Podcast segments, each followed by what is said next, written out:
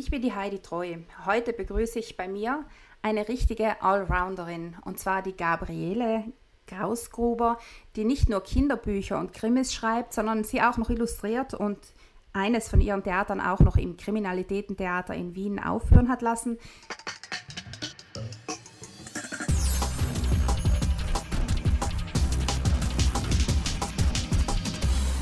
Ich freue mich auf das Gespräch mit dir, liebe Gabriele, und bitte dich, dass du dich einfach gleich selbst vorstellst und uns erzählst, was du so machst alles. Dann sage ich mal einen wunderschönen Nachmittag aus Oberösterreich. Verregnet, verwindet, nicht schön. Deswegen ist es halt wunderbar, dass wir zwei das machen können. Mein Name ist Gabi Krausgruber. Ich komme aus Oberösterreich, wohne so ungefähr sieben Kilometer entfernt von der deutsch-bayerischen Grenze in Gurten, ganz ein kleiner Ort. Ja, ich äh, schreibe inzwischen intensiv seit mehr als zehn Jahren und gemischt Kinderbücher, Erwachsenenbücher, Krimis, viel auch in unserer Mundart.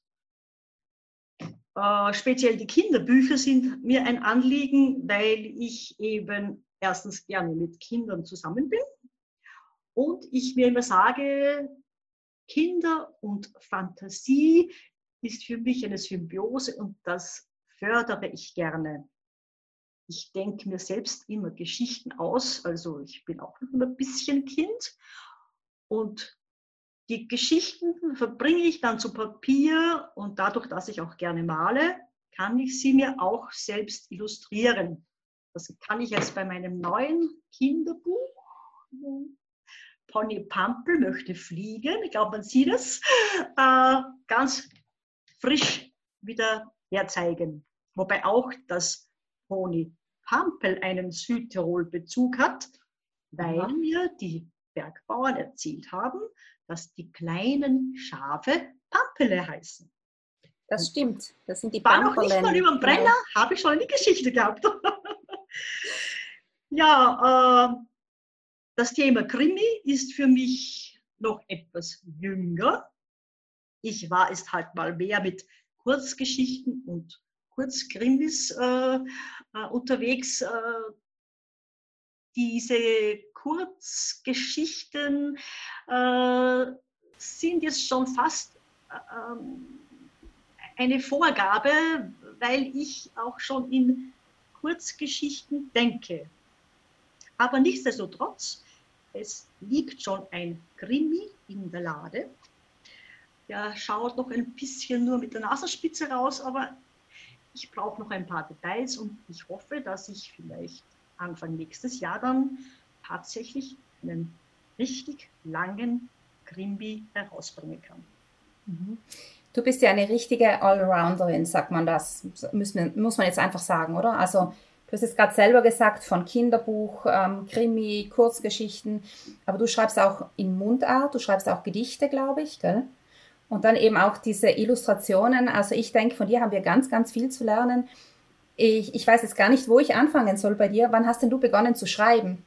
Ich habe 2009 einen Mundart-Workshop besucht, der mir sozusagen einen Leitfaden gegeben hat, äh, wie man in Mundart äh, richtiger schreiben kann. Es gibt eigentlich kein Falsch in Mundart, aber es gibt trotzdem eine feine Linie, welche ähm, Worte passen, wie schaut etwas noch lebhafter aus oder wie kann man das den Lesenden besser rüberbringen.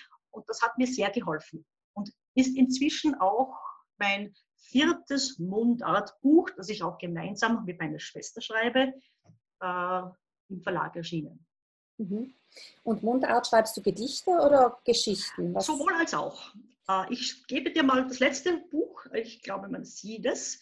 Das heißt, geh weiter.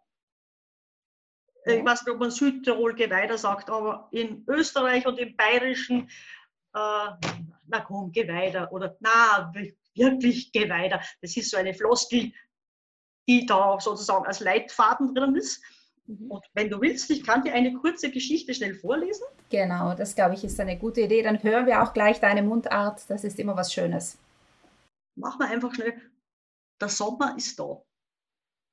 Und früh am Morgen, die Vögel pfeifen, Marün fast fertig sind mit dem Reifen, die Grün zirpen in der Nacht und Rosen blieren in voller Pracht. Und Mauner, die noch fit im Herzen mit halb so alte Madeln scherzen und glauben, sie wurden wieder jung ins Cabrio hupfen mit an Schwung, dabei sie dann das Kreuz verreißen und sie gleich drauf in die Zunge einbeißen. Dann ist es Sommer geworden im Land und Gefühlswelt ist außer Rand und Band. Okay. Also es ist bei mir immer mit Humor so viel geht. Natürlich sind auch nachdenkliche äh, oder auch manchmal traurigere Dinge, wie halt das Leben ist. So von 365 Tagen im Jahr kann man ja viel erzählen. Mhm, genau. Dann bist du jetzt praktisch von dieser Mundart überhaupt zum Schreiben gekommen, oder? Das kann man das so sagen. Weiter beginnt waren die Kinderbücher. Kinderbuch äh, gemacht, das in einem äh, Wettbewerb in Schwalenstadt, ein kleiner Ort in Oberösterreich, aber international mit 465 Teilnehmern aus Österreich, Deutschland, Schweiz, Slowenien, Italien, äh, ich weiß nicht noch, äh, Rumänien oder was noch dabei war, äh, habe ich dann einen Anerkennungspreis bekommen. Auch für ein zweites Buch. Und das war der Grundstein. Und erst dann habe ich mich auf Mundart auch verlegt, weil da war ich am Anfang ein bisschen feig noch. Mhm. Man muss das Handwerk lernen, so wie überall. Und jetzt ist es okay. Genau. Und ähm, also bei diesen zwei äh, Kinderbüchern, die diesen Anerkennungspreis bekommen haben, da hast du auch alles selbst gemacht, also geschrieben und illustriert. Genau, ja. Das erste war Haifisch Hotte. Äh, da ist es um die Zahl 10 gegangen. Mhm. Man muss diese Zahl 10 in eine Geschichte integrieren. Und ich habe das dann 10 Zähne für Haifisch Hotte genannt. Das war mhm. das erste. Beim zweiten Buch, das waren, äh, als die Bären die Sprache lernten, also die Brombeeren, ja. da habe ich dann sozusagen die fünf Kontinente. Äh, in Asien war der Panda-Bär, in Amerika war der Grizzly, in Europa, Norden war der Eisbär, das habe ich so gestaltet. Fünf Bären. Der fünfte war übrigens der Ameisenbär. Also wir haben dann jeder eine Sprache so auf, dem, ähm, äh, auf der Grundlage A, E, I, O, U. Also was hast du getan? Was hast du da getan? Hat dann der Eisberg gesagt. Und das war natürlich dann auch ein, eine tolle Sache, habe ich auch einen Preis bekommen. Und die hast du im Self-Publishing rausgegeben, diese Bücher? Genau, die, also ich mache eigentlich gerne meine Bücher in der Größe wie die Pixie-Bücher. Ich weiß nicht, ob du die mhm. kennst. Die sind so 15 mal 15 mit maximal 22 Seiten, dass die Geschichten auch nicht zu lange sind und dass die Omas und Tanten die Bücher schön in die Tasche stecken können und überall mitnehmen. Und die sind für mich, äh, wir haben hier in der Nähe einen Verlag, der mir mit seiner Grafikerin immer die tolle Gestaltung macht Mhm. Das ist für mich, äh, wie soll ich sagen, so ein Nebenläufer, aber inzwischen Hauptläufer geworden, weil ich diese Bücher ganz normal aus meiner Tasche verkaufen kann. Mhm. Da, ähm, wir haben jetzt schon mehrmals hier Autorinnen gehabt, die als Self-Publisher ihre Bücher an den Mann oder an die Frau bringen. Das kann ich mir gut vorstellen bei, bei Krimis, bei Thrillern, dass man da über Amazon oder über andere Plattformen halt die Leser erreicht oder über Facebook, eigentlich muss man das so sagen, über die sozialen Netzwerke. Die Kinder erreichst du ja nicht wirklich über die sozialen Netzwerke. Wie wissen die Kinder, dieses Buch möchte ich haben oder die Eltern? Also grundsätzlich, ich gehe manchmal auf so kleine Kunstmärkte. Mhm. Da nehme ich meinen Büchertisch, was beim Eigenverlag ganz wichtig ist, du musst dich mit deinen Büchern verkaufen können. Ich sehe das immer wieder, wenn man sich da äh, auf andere äh, anschaut, die äh, sich hinsetzen und dann ein Buch lesen und ihre schönen Bücher vorne ausgebreitet haben, aber die Menschen gehen vorbei. Außer es ist irgendeiner, der äh, einen Titel liest, oh, das wäre was Interessantes das darfst du nicht machen. Du musst auch auf die Leute zugehen. Ich sage immer, ah, schauen Sie her, ich habe ein neues Kinderbuch oder äh, das ist für, für Ihr Kind. Schauen Sie, äh, wollen Sie hineinschauen? Also ich gehe auch gerne in Kindergärten und Volksschulen lesen. Mhm. Da habe ich dann die Unterstützung der Kindergartentanten und der Lehrer, äh, die dann sagen, ja, wenn ein Buch dabei ist, wie können die Kinder das bekommen? Sagen, ich mache dir eine Liste, Geld, das Geld sollen sie euch geben und ich nehme die Bücher mit. Also ich gehe offen hinein in die Welt und preise meine Bücher an. das ist etwas, was man als Autor, glaube ich, auch lernen muss, oder? Unbedingt. Genau. Und wenn du es nicht kannst, so dass es dir eine, eine, eine Leichtigkeit ist, man müsste vielleicht sogar eine, eine kleine Verkaufsschulung machen.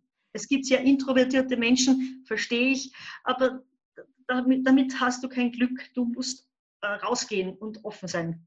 Mhm. Das ist mir noch nie schwer gefallen und ich habe auch keine Berührungsängste. Ich quatsch einfach drauf los, du wirst sehen. Ich hoffe, du kommst auch mal zu Wort. Es, es, ist eigentlich jetzt nicht meine Zeit, wo ich zu Wort kommen muss, das ist eigentlich deine Zeit. Deswegen, da darfst du ruhig reden, da, da fährt dir niemand übers Maul. Du, ähm, einen, äh, ähm, also ein Buch hast du aber jetzt über einen Verlag, also ein Kinderbuch hast du über einen Verlag rausgebracht, oder? Über den Papierfresserchen Verlag. Ja. Ich habe das erste Manolo, der Turnschuh, das ist auch beim Papierfresserchen und das jetzige, Pony Pampel möchte fliegen, ist auch wieder über den Verlag. Also das kann man in jeder Buchhandlung, hat eine ISBN-Nummer. Äh, du kannst es in Büchereien ausleihen. Also jeder, der es haben will, kann das auch über Amazon besorgen. Mhm. Ähm, warum hast du dich hier für den Verlag entschieden und nicht für Self-Publishing? Die kleinen 15, 15 Zentimeter Bücher, das sind weiche Softcover-Bücher, die kann man auch zusammenrollen. Aber ich wollte einfach mal eines, das auch in der Buchhandlung schön präsentiert werden kann. Und das ist mit einem ähm, ja, Verlag, der äh, weltweit agiert, einfacher als wie meine Eigenproduktionen, die ich ja nur so weit verkaufen kann, wo ich jemanden weiß, der Kinder hat. Mhm. Und ich weiß aber in Norddeutschland niemanden, der Kinder hat. Und das macht dann der Papierfresschen Verlag. Ähm, bei den Kinderbüchern gibt es ja Autoren, die sagen, mir sind die pädagogischen Ziele wichtig. Ich möchte, dass die Kinder irgendwas lernen fürs Leben. Ich möchte Erziehung, Erziehungsarbeit leisten. Und dann gibt es die, die sagen, mir, mir geht es um die Geschichte. Wo siedelst denn du dich an? Wo siehst denn du dich? Was ist denn dir wichtig bei den Kinderbüchern? Also für mich ist wichtig, den Kindern ihre eigene Fantasie anzuregen.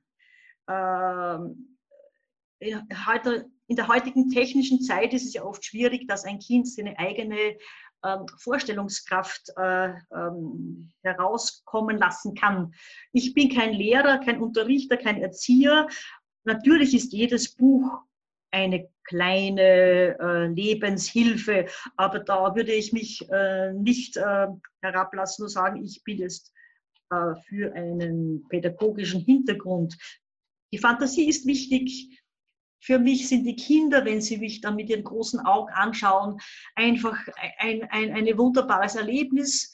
Äh, ich möchte nur kleine Geschichten weitergeben, die auch alle so gut wie möglich ohne Gewalt sind und auch alle immer gut ausgehen, dass kein Kind mit einem ähm, ja, schlechten Karma ins Bett gehen muss oder sich jetzt fürchten soll. Ähm, ich denke an die Gebrüder Grimm-Geschichten, äh, die oft sehr noch in der heutigen Zeit brutal sind. Für mich ist immer Streiten oder, oder Raufen und so weiter wirst du bei mir fast nicht hören. Mhm. Hast du Kinder, für die du schreibst? Also hast du da Kinder im Kopf, wenn du da deine Geschichten schreibst? Oder? Ich habe leider keine Kinder, aber ich bin immer von vielen Kindern umgeben gewesen. Und ich weiß, manchmal im Sommer, die Kinder sind jetzt inzwischen alle erwachsen, waren bei uns im Garten neun Kinder. Und dann haben sich die Eltern zum Kaffee und Kuchen gesetzt und ich mich mit den Kindern in die Wiese. Und dann haben sie gesagt, Tante Gabe, erzähl uns eine Geschichte. Ja, was soll ich denn erzählen? Ja, von der Prinzessin, vom bösen Ritter, von der Hexe. Und das habe ich dann versucht, von neun Kindern in eine Geschichte zu verpacken. Mhm. Bin ich dann gesessen und habe stundenlang den Kindern vorerzählt. Und irgendwann war meine Nichte am nächsten Tag auch noch da. Und die hat dann gesagt, du, Tante Gabi, erzähl die Geschichte von gestern. Da war es dann so, nein, gestern hast du ganz anders erzählt. Oh je, habe ich mir gedacht, jetzt schreib's auf. Sonst weißt du das nicht mehr. Du, ähm, Erwachsene haben ja dann, also Erwachsene, also Autoren, Entschuldigung, Autorinnen, die für Erwachsene schreiben, die haben ja dann oft Testleser. Hast du Testleser unter den Kindern? Ähm, ich muss jetzt gerade lachen, weil mein Mann war heute mein Testleser für das neue Buch. Ich habe in meiner Nachbarschaft die kleine Lilly. Die ist jetzt fünf Jahre. Und der erzähle ich dann jetzt immer meine jüngsten Geschichten. Und dann weiß ich die Reaktion, ah, das hat dir gut gefallen oder war nicht so spannend. Und das ist meine Testhörerin sozusagen. Weil lesen kann sie ja noch nicht. Ne? Ja, ja, also braucht sie auch. Das sind ja, denke ich, auch ziemlich Bücher, die wahrscheinlich vorgelesen werden, oder? Weniger selber gelesen als vorgelesen, höchstwahrscheinlich, oder? Am Anfang zum Vorlesen und mhm. später mhm. zum Selberlesen. Denn auch wenn Sie in der Volksschule sind, vielleicht erste Klasse, sind Sie noch nicht so schnell und Sie brauchen keinen, kein Buch mit 300 Seiten, weil das überfordert. Und da ist es besser, man hat diese 20 Seiten, man kann das gut lesen, ist auch ein Training und man kann das Buch auch schnell wieder zur Seite legen. Du illustrierst deine Bücher selbst. Welche Techniken wendest du da an? Was sind das so deine Lieblingstechniken beim Illustrieren? Also am liebsten ist mir Aquarell. Äh, das äh, wird dann mit Feinlinern oder Tusche äh, herausstrukturiert. Früher habe ich auch viel mit Bleistift und Buntstiften gemalt oder auch mit kleinen Collageanteilen. Zum Beispiel bei dem Buch äh, Haifisch Hotte habe ich mir Stoff, äh, Papierservietten äh, mit äh, Muscheln äh, zugelegt und die Muscheln ausgeschnitten und dann ganz fein auf das Buch geklebt und dann fotografiert und dann dem Verlag gegeben. Also kommt immer darauf an, aber jetzt ist das Aquarellieren dafür die beste Technik für mich. Mhm. Und was ist dir bei den Illustrationen dann wichtig? Was, was, was sollen die Kinder, ist es nur eine, eine, wie soll ich sagen, ein, ja, also der Geschichte Bilder zu geben oder hat die Illustration dann auch nochmal einen eigenen Zweck für die Kinder? Also wenn ich jetzt zum Beispiel auf das Pony Pampel komme, mhm. äh, ich suche mir immer ähm, Bildsituationen heraus, wo das Kind beim Lesen dann erkennen kann, ah ja, so schaut er aus, ah, da hat sie das gemacht oder da ist dort was passiert, lässt aber das Bild selbst auch dem Kind die Freiheit, dass es sich etwas dazu denken kann. Äh, ich, Im Grunde nach gebe ich eine Anleitung an eine Geschichte und ich habe auch schon erlebt bei Kindern, und wieso ist der rote Zwerg jetzt dann so, kann der nicht dorthin gehen? Dann sage ich, das ist eine gute Idee. Also Fantasie anregen soll es auch mit dazugeben. Natürlich müssen die Bilder dem Inhalt der Geschichte folgen. Das ist mhm. klar. Wenn du dann Lesungen machst, zeichnest du auch dazu oder nimmst du das Illustrieren mit in die Lesung auf, dass sie. Äh, wenn ich den Kindern vorlese, mache ich von meinen Bildern A3 kopieren und dann, wenn die Gruppe da sitzt, darf immer eines der Kinder dieses A3-Bild den anderen zeigen. So sind sie auch irgendwie integriert, dürfen mitarbeiten, das ist ja ganz wichtig. Und äh, die Bilder lege ich dann zum Schluss nochmal am Boden. Da können sich dann die Kinder auch die Geschichte bildlich noch einmal anschauen. So, dann bist du ja aber auch noch Krimi-Autorin, oder? Vor allem dort, vor allem jetzt mal hast du gesagt Kurzgeschichten, aber jetzt arbeitest du an einem längeren Werk. Ich habe aber dich noch ein bisschen gestalkt und ich habe herausgefunden, dass von dir eine Kurzgeschichte im Kriminalitätentheater aufgeführt worden ist. Ja, es sind inzwischen zwei. Äh, das war über die mörderischen Schwestern Österreich eine Ausschreibung und die Katharina Kuti, die Regisseurin des Kriminalitätentheaters in Wien, das Spektakel heißt, hat dann eine meiner drei eingereichten Geschichten umgearbeitet als Bühnenstück. Ich habe dann geholfen und das ist dann aufgeführt worden. Ich bin dann natürlich auch nach Wien gefahren. Oh, das war Gänsehaut pur. Wenn man seine eigenen Worte von einem Schauspieler sprechen hört, Ich, äh, also wir haben 250 Kilometer und ich bin beim Heimfahren bis ins Bett gehen mit einem Smiley gewesen. Ich habe mich so, ah, so, so happy gefühlt. Das kann man gar nicht sagen, wenn man dann das hört. Und ach Gott, das war so aufregend und spannend. Schön. Und im Dezember war dann die zweite Geschichte. Okay, das waren aber jetzt wirklich Geschichten und nicht Theaterstücke, die du geschrieben hast, oder? Ich habe Geschichten geschrieben und wenn die Katharina gesagt hat, der Inhalt gefällt dir und sie kann sich das auch auf der Bühne vorstellen, habe ich es als Theaterstück umgeschrieben. Mhm. Natürlich dann das Endprodukt mit Katharina abgestimmt, weil sie weiß, ihre Schauspieler, welche Worte passen. Es gibt ja auch Worte beim Theater, die man gar nicht sagen soll, weil es äh, ja irgendwie nicht äh, gut rüberkommt.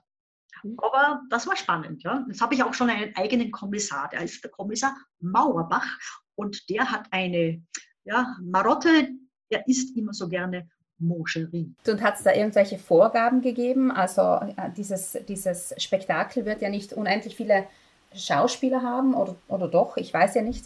Na, überhaupt nicht. Äh, die Vorgabe war nur Krimi mhm. und maximal vier Personen. Aha, okay, also doch die Personenanzahl. Die kämpfen auch natürlich jetzt nach der ganzen Situation mit dem Überleben. Ich hoffe, sie äh, äh ja, schaffen das. Äh, mein nächster Mauerbach wäre schon wieder in den Startlöchern. Mhm.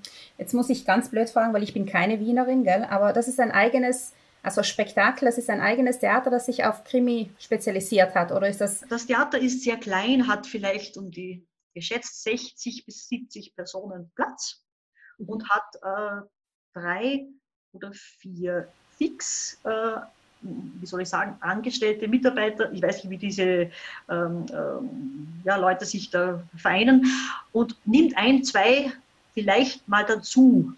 Aber es sind vier, fünf Personen, mehr nie. Und die äh, haben sich mit den mörderischen Schwestern sozusagen liiert.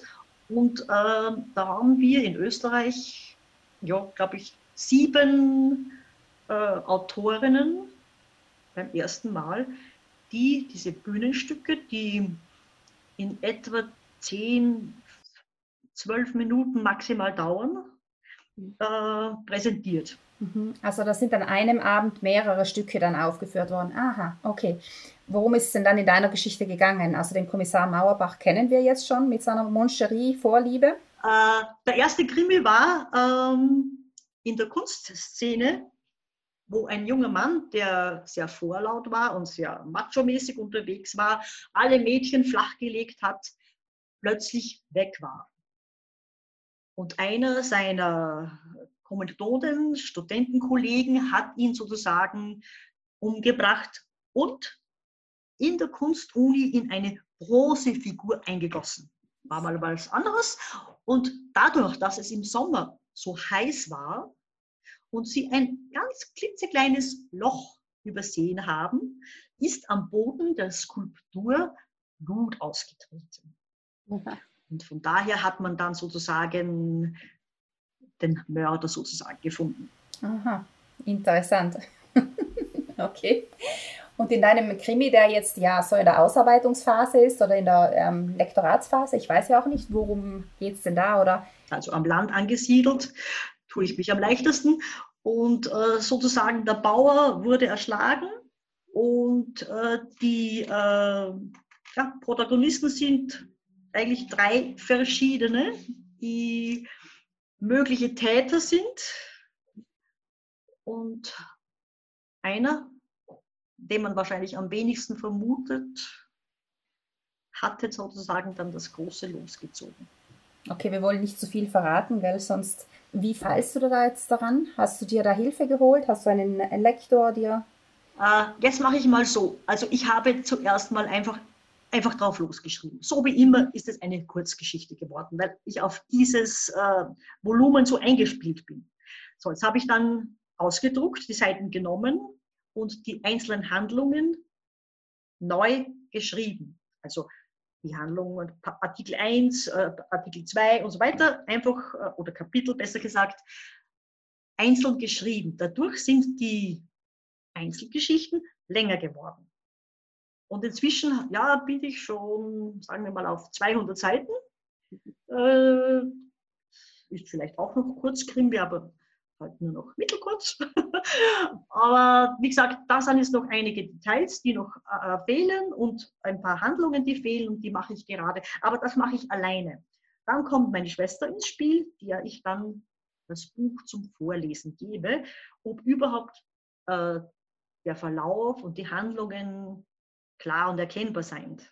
Äh, für mich ist es klar, aber wenn ein Fremder das liest, weiß ich ja nicht, versteht er alles, was ich so meine?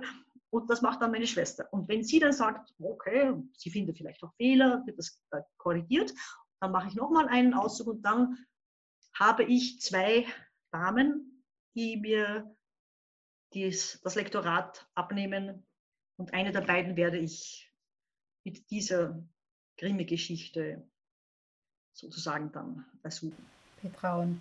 Du, ich höre ein bisschen heraus, dass deine Schwester auch so im Schreiben ist oder auf jeden Fall interessiert ist für das, was du machst. Ja, aber sie hat im Vergleich zu mir, ich bin ja schon in der Rente, noch zu arbeiten und hat auch mhm. zwei Kinder und einen Mann und Großeltern und die alle muss sie da sozusagen mit betreuen und versorgen. Jetzt ist sie nicht so aktiv wie ich. Mhm. Also, ich nehme sie halt immer ins Boot, wenn so wie bei den 100 Geschichten, ich habe äh, 200 Seiten und sie hat 30 Seiten. Und dann vermischen wir das ein bisschen. Äh, dann kann sie auch nach außen gehen. Aber ich bin dann sozusagen immer der Haupteinteil, weil ich einfach mehr Zeit habe und auch mehr schreibe als sie.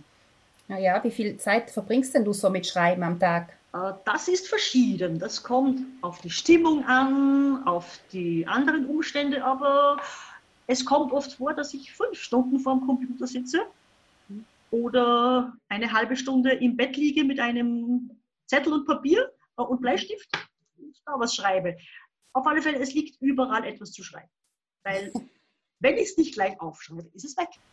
Ja, wie bei allen, glaube ich. Ja, ja, das ist interessant, weil also man hört viel von Autoren, dass sie so einen festen Ablauf haben oder dass sie sich eine feste Schreibzeit einrichten. Das hast du nicht, oder? Das kann mhm. ich nicht, weil so viele Einflüsse da sind. Mhm. Ich habe einen großen Garten, ich habe einen Mann und wenn er was braucht, ist Frau da. Und, und dann habe ich Freunde, dann gehen wir ins Kaffeehaus, dann haben wir einen Stammtisch und dann fahren wir auf Urlaub, dann fahren wir nach Südtirol und dann ist das, ich habe keinen fixen Ablauf. Ich versuche es immer, aber das geht nicht, funktioniert nicht. Du, und wie sieht das dein Mann? Das, also, wie ist das für den Mann, dass die Frau da jetzt plötzlich Autorin ist? Ich habe mich ja gar nicht getraut. Und er hat gesagt, es geh doch mal, mach ein Buch draus. Er sagt, ich bin interessiert in das, was ich da schreibe. Es sei nicht so, geh raus, mach's mal. Und er hat mir sozusagen den Stoß gegeben, dass ich mal zu einem Verlag gehe und das im Eigenverlag versuche. Und nachdem da innerhalb kurzer Zeit ja, 100 Bücher weg waren, haben wir gedacht, so dumm ist das gar nicht. Und was ich auch sagen muss, wenn man in Rente ist, ist es gut, etwas zu haben. Und ich habe mir immer gesagt, ich werde sicher nicht zu Hause sitzen und warten, bis die ersten Falten tiefer werden. Nein, ich will was tun. Da bin ich viel zu quirlig. Ich kann so nicht so stillsetzen. Und so ist eine kreative Beschäftigung, die auch noch den Kopf anregt oder den, den Geist anregt. Und ich denke, das ist auch etwas, was jung hält, vor allem wenn du Kinderbücher schreibst vielleicht, gell? Genau, ja. Mhm. Und natürlich auch dann eben die Malerei, die ja eigentlich äh, schon viel länger da ist als das Schreiben, mhm. äh, hat mich dann auch immer wieder in diese künstlerische Phase gestellt. Äh, ich mache viele Kurse, Seminare und äh, da kann man sich ein bisschen outen und man hat mehr Platz. Ich habe ein kleines Atelier, aber halt eben klein. Und ja, das ist dann alles anregend und teilweise auch wieder für Geschichten anregend. Mhm. Genau. Du machst du Ausstellungen auch, also gehst du als Malerin auch aus. Also da bist du gleich aktiv und gleich öffentlich wie als Autorin. Nein, da ist der Autor um vieles mehr als geworden. Äh, eine Ausstellung machen, vorbereiten und äh, gestalten ist ja um ein Vielfaches mehr Arbeit als eine Lesung zu gestalten. Bei einer Lesung habe ich mein Köfferchen mit den Büchern, setze mich auf einen Tisch und lese. Aber bei der Ausstellung, da muss ich hin, muss ich Bilder aufhängen. Das ist, ich habe einmal 92 Bilder aufgehängt. Gott, zwei Tage Arbeit. Das ist ganz anders. Mhm. Und man muss auch andere Gespräche führen, weil ein Bild ja bei den Menschen verschiedenste Assoziationen weckt, die, die man dann vielleicht auch erklären muss aus der eigenen Sicht. Oder wenn dich jemand fragt, ja, was meinst du mit dem Bild? Wobei ich immer sage, ich bin zu 90 Prozent gegenständlicher Maler. Ich bin wenig abstrakt.